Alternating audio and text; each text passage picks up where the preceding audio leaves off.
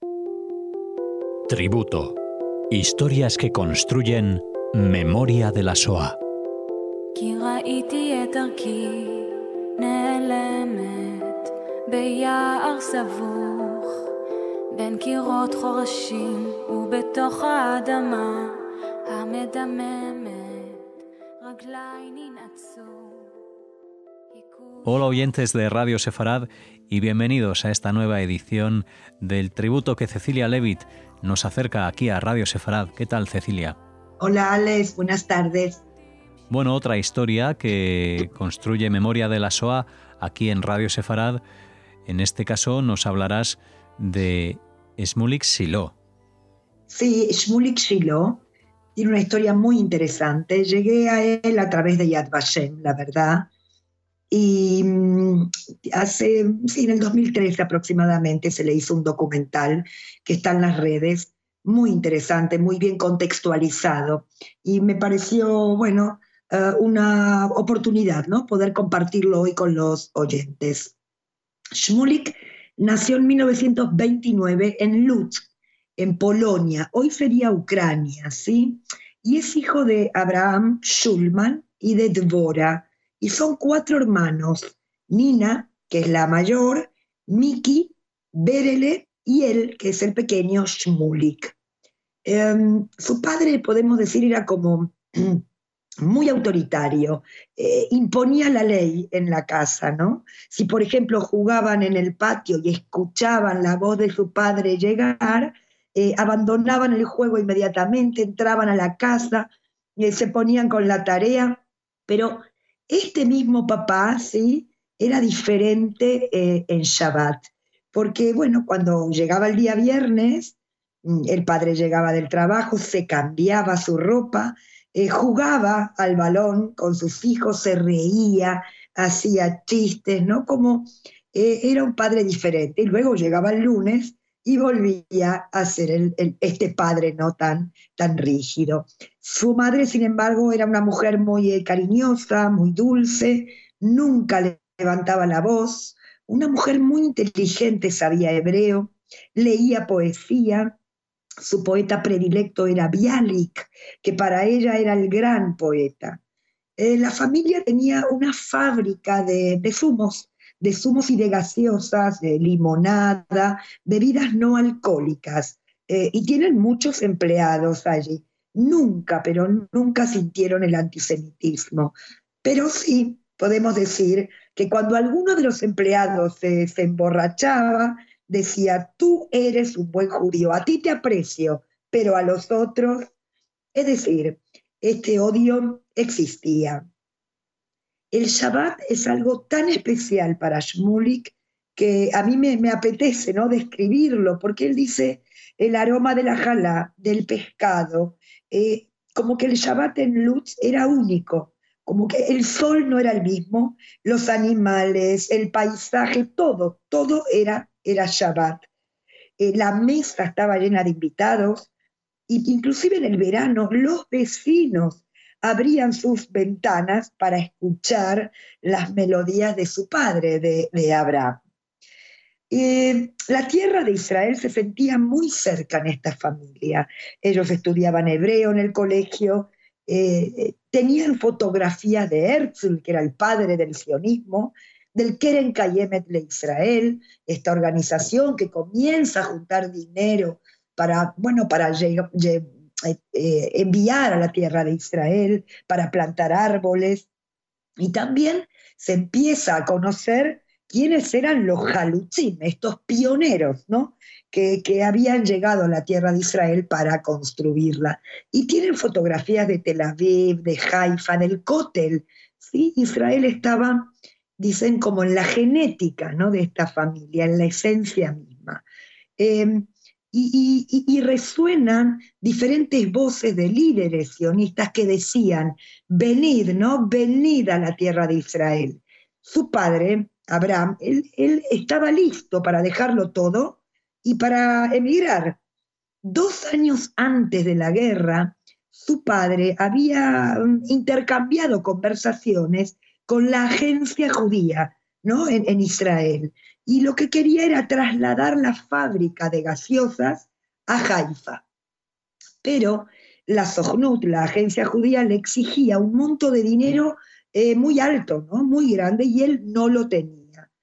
Y su padre muchas veces decía, ¿no? en el salón de, de su casa, no pasa nada, en dos años juntaremos el dinero y si Dios quiere, ya nos iremos todos a la tierra de Israel. Pero dos años después comenzó la guerra. Cuando estalla la guerra, Shmulik está estudiando en el colegio, está en quinto de primaria. Eh, los alemanes, bueno, conquistan Polonia hasta el río Bur y podemos decir que para su suerte, los soviéticos conquistan Galicia. Por tanto, la ciudad de Lux y sus ciudadanos van a pasar ahora a ser ciudadanos soviéticos. Y todo se va a modificar. Con lo cual ahora, bajo el gobierno comunista, debían, eh, por ejemplo, estudiar el Shabbat. Eh, el Shabbat se, se, iba al colegio, porque el día de descanso era el domingo. Esto era un cambio enorme. Y bueno, sobre todo porque la educación era absolutamente antirreligiosa estaba prohibido decir que eran sionistas o que, o que estudiaban hebreo. Y mm, un cambio, eh, bueno, un cambio radical, sobre todo para las familias judías. Pero eh, a pesar de esto, ellos se decían a sí mismos, por lo menos aquí hay temor, pero aquí no hay guetos, aquí no hay hambre, aquí no hay asesinatos, como ya se sabía que había en Polonia Central. Y podemos decir que a pesar de todo, la situación eh, mejora, eh, las cosas funcionan, ¿sí? Hasta que el 22 de junio de 1941 se va a llevar a cabo la invasión Roja, es decir, eh, se rompe el tratado de Ribbentrop-Molotov, que era un tratado de no agresión entre la Alemania nazi y la Unión Soviética, los alemanes rompen este tratado y van a invadir la Unión Soviética. Entonces los nazis, como digo, cruzan este límite ¿no? de, la frontera que dividía a, Polonia de la Unión Soviética y en tres días ya van a estar en Lutz. Y bueno, inmediatamente comienzan los eh, asesinatos y las persecuciones a los judíos. La casa de Shmulik no está cerca de la carretera, pero ellos salen, no se acercan a esta carretera para observar la entrada del ejército nazi. Ellos observan caravanas de alemanes desfilando. Y una pregunta ¿no? que uno se hace, ¿por qué no, no se fueron o por qué ya no pensaron en esconderse? Y bueno, en realidad ellos dicen, bueno, ¿a dónde ir? ¿No? Estamos en guerra, aquí hay abuelos, hay familias enteras, hay ancianos, hay niños, y hay un sentimiento también de que esto, bueno, pasará. Y también piensan que el ejército rojo iba a vencer, o que inclusive Inglaterra y Estados Unidos también podían eh, involucrarse y vencer a los alemanes. Nadie, absolutamente nadie, eh, se le cruzaba por la cabeza que los irían a, asesinar, a exterminar en masa. En algo así no se podía pensar porque algo así no es humano. Por tanto, las familias judías esperan órdenes, ¿no? No, no estaban preparadas ni para defenderse ni para esconderse. El padre de Shmulik escucha que su fábrica fue bombardeada y por tanto quiere ir a, ver, ¿no? Quiere saber qué pasó. Shmulik está en el patio de su casa, en su columpio, cuando su padre dice que sale a la fábrica. Nadie se despidió de él y esa fue la última vez que Shmulik vio a su padre.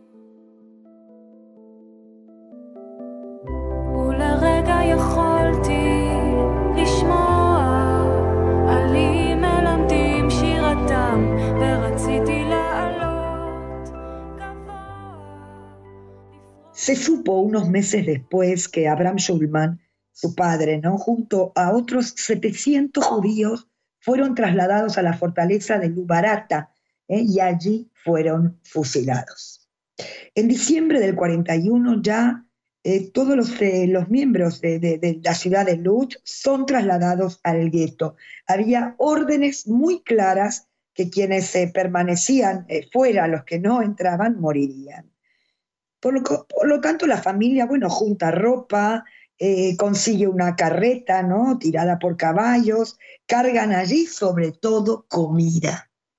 Y en 1942 el gueto de Lutz ya se cierra y está prohibido salir de allí.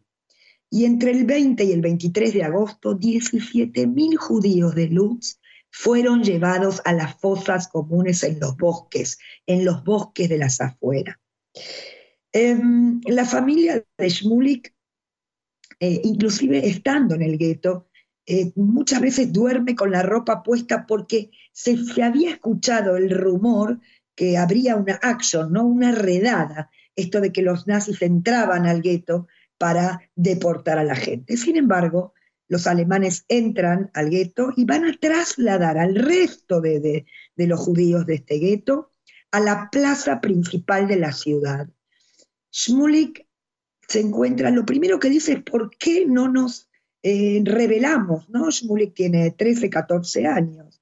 Eh, pero nadie le responde. Por tanto, Smulik entra como en una apatía, ¿no? no tiene energía y todo lo que dicen, él hace, ejecuta. Inclusive sus amigos lo, lo, regañan, le dicen, Shmulik, ¿dónde está tu, tu energía, ¿no? Tu, tus ganas de luchar? Enfrente de esta plaza central hay una farmacia y la familia de Shmulik escucha que allí se esconden familias judías en un sótano. Es en realidad Berele, su hermano, eh, quien descubre este escondite. Em, todos los judíos esperan en esta plaza central horas y horas, pero Berele convence a su familia para esconderse allí. Cuando llegan ahí, hay tres o cuatro familias que están ocultándose y no quieren más, más, más gente, ¿no? pero finalmente Bere le da la orden bajar y em, así como está todo absolutamente oscuro y cerrado, ¿no? Para que no los descubrieran, van a entrar en este escondite y van a permanecer allí a lo largo de tres semanas, escuchando todo lo que sucede afuera. Es decir, se escucha el ruido de los camiones que llegan y se van, y bueno, el gran temor, ¿no? Que allí estuvieran sus abuelos o amigos, amigos de los movimientos juveniles, amigos del colegio. Em, ucranianos y alemanes bajan a este escondite con linternas, con faros, a revisar el sitio, pero no los encuentran. Pasadas estas tres semanas, eh, un día Berele, su hermano, y Miki escuchan que alguien habla yiddish, ¿no? Estos eran judíos de los trabajos forzados que venían a recoger todo lo que los judíos habían dejado, su ropa, muebles, todo, recoger todo para los alemanes. Y entonces Miki y Berele deciden salir y cuando salen estos judíos les dijeron que, que, sí, que ya podían salir, que ya no asesinaban a los judíos, que bueno, que América e Inglaterra ya estaban interviniendo en la guerra y que había un gueto pequeño al que los judíos podrían eh, ir y vivir. Estas familias que están escondidas deciden salir y, lo que se ve ¿no? cuando salen, eh, esta destrucción de la ciudad, todo está vacío. Tenemos que pensar que en tres semanas eh, su población, la población judía, había sido asesinada todo está destrozado, ¿no? Ventanas, puertas arrasadas. Y, es su hermano Berel el que le va a decir, Shmulik, tú permanece eh, con los ojos abiertos, porque si tú quedas con vida, te pido por favor no olvides esta imagen. Pero lo cierto es que las matanzas y los asesinatos continuaron. Por ejemplo, los judíos de Latvia ya fueron llevados a los bosques y más tarde eh, los alemanes también van a entrar en este gueto pequeño. Berele y Miki van a ser trasladados a trabajos forzados. Su hermana Nina, que es la mayor, mm, se va a esconder en casa de unos campesinos polacos. Y a partir de aquí comienza una odisea para Shmulik y su madre. ambos van camino a la muerte. Es una caravana de personas, todas ellas que estaban en el gueto pequeño, caminan por un sendero. Shmulik coge la mano de su madre, pero eh, su, madre es como que lo, elude. Em, lo que le está diciendo sin palabras es que se escape, que busque un escondite. Shmulik lo siente. No, repito, no se lo dice con palabras, pero allí, en aquel camino, Shmulik va a escaparse y a encontrar diferentes escondites. Va a permanecer solo por mucho tiempo. Primero en un, subsuelo, en un subsuelo de un edificio abandonado, luego va a huir al bosque y allí va a ser una familia polaca pobre que lo va a esconder. Pero también cuando esto se hace peligroso, decide ya regresar a Lutz, a su ciudad, y allí se va a encontrar con Miki, ¿no? Con uno de sus hermanos. Miki era su hermano mayor. Eh, y juntos se, se, unieron y van a llegar a un campo de trabajo donde los alemanes tenían a 400 artesanos judíos en diferentes talleres. Hay 50 mujeres también allí en estos talleres. Van a permanecer ahí por unos meses. Eh, trabajo es duro, pero hay comida esto no dura mucho tiempo porque finalmente los alemanes deciden rodear este campo y también deportar a los judíos eh, que se encontraban allí. Pero se va a llevar a cabo una revuelta. Es decir, estos judíos prisioneros, artesanos, tenían preparada una revuelta, habían conseguido eh, armas clandestinas, ah, eh, llevar a cabo, bueno, armas caseras, y el día que entran ucranianos y alemanes a bombardear este campo, comienza la revuelta. Y aquí es Miki, su hermano mayor, quien va a ser el líder de esta revuelta. Estos chicos que son muchachos jóvenes, luchan con, con, dignidad, ¿no? Quieren elegir su propia muerte. Y en aquella revuelta Miki perderá la vida.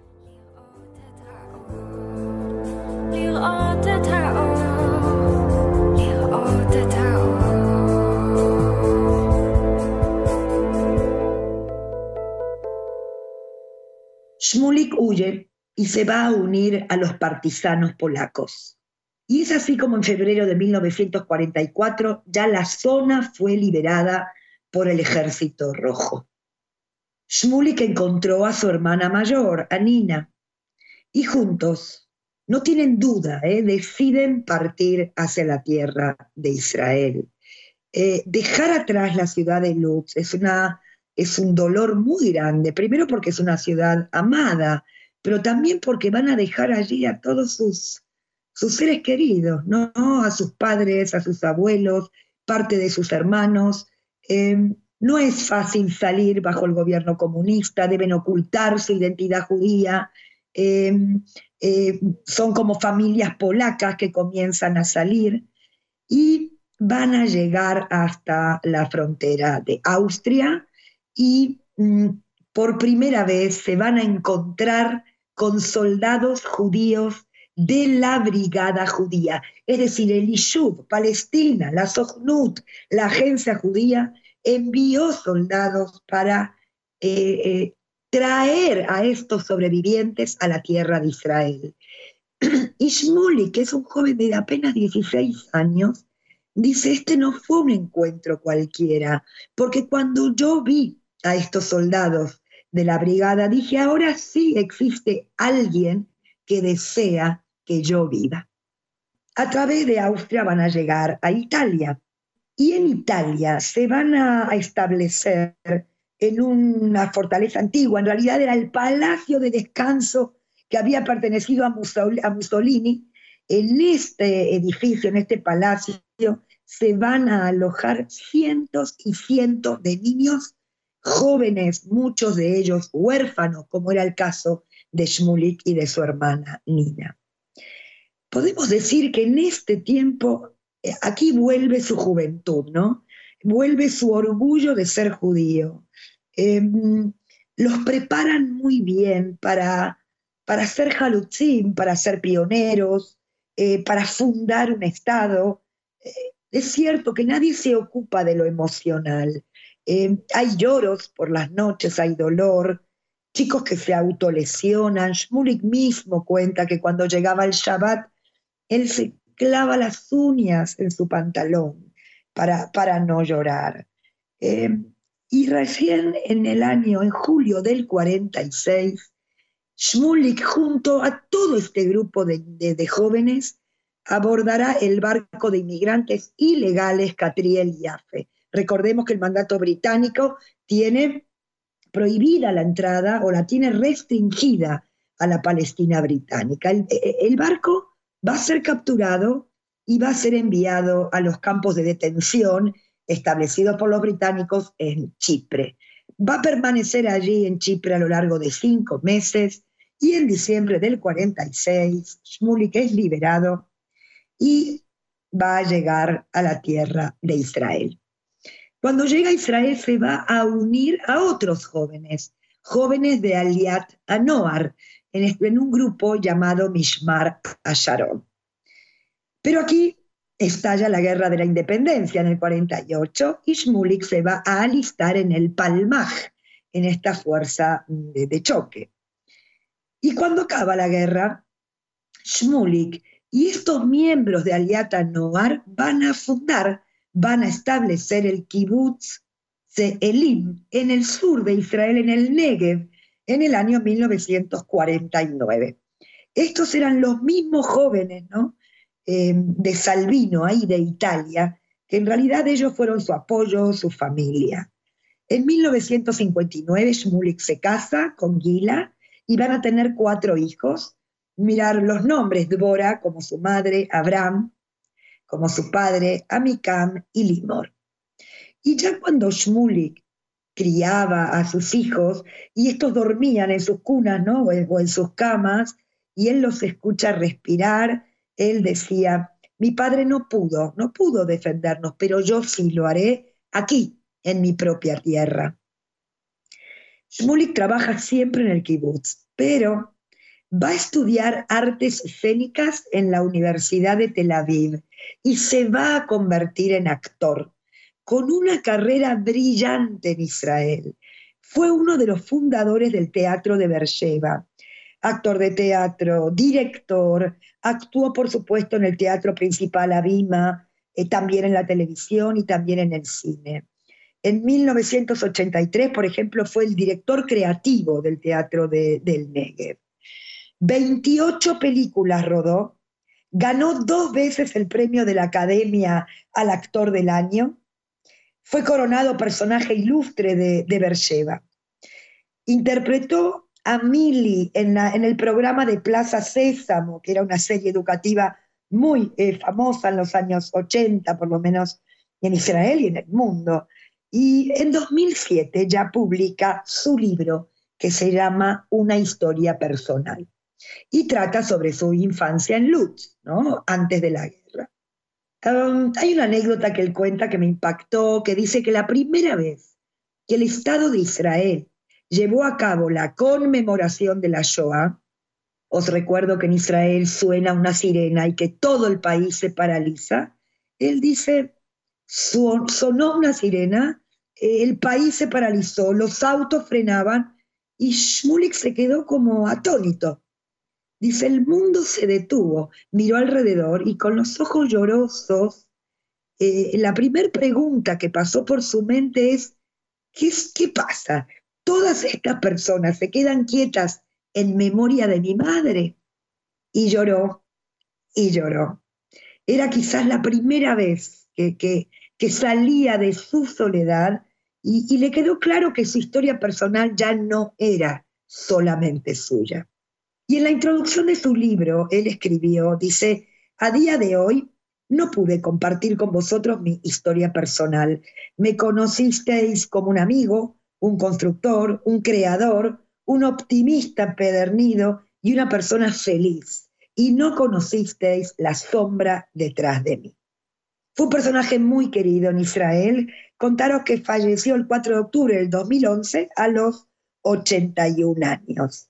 Y yo para cerrar este tributo a Shmulik y a toda su familia, pienso que la actuación em, sin duda lo, lo, habrá ayudado, ¿no? Jugar diferentes papeles, ¿no? A lo mejor como aquellos que tuvo que jugar durante, durante la guerra. Todo mi cariño y, también mi, homenaje con este tributo a su entereza, la resiliencia, la capacidad de, proyectar, ¿no? Después, después de, un trauma tan grande como el que vivió Shmulik y su familia. Muy bien, pues un tributo que compartimos aquí con todos ustedes en Radio Sefarad. Gracias Cecilia por acercarnos la figura de Shmulik Silo en este tributo, en estas memorias que construyen historia de la SOA. Muchas gracias a ti. Un abrazo, Alex.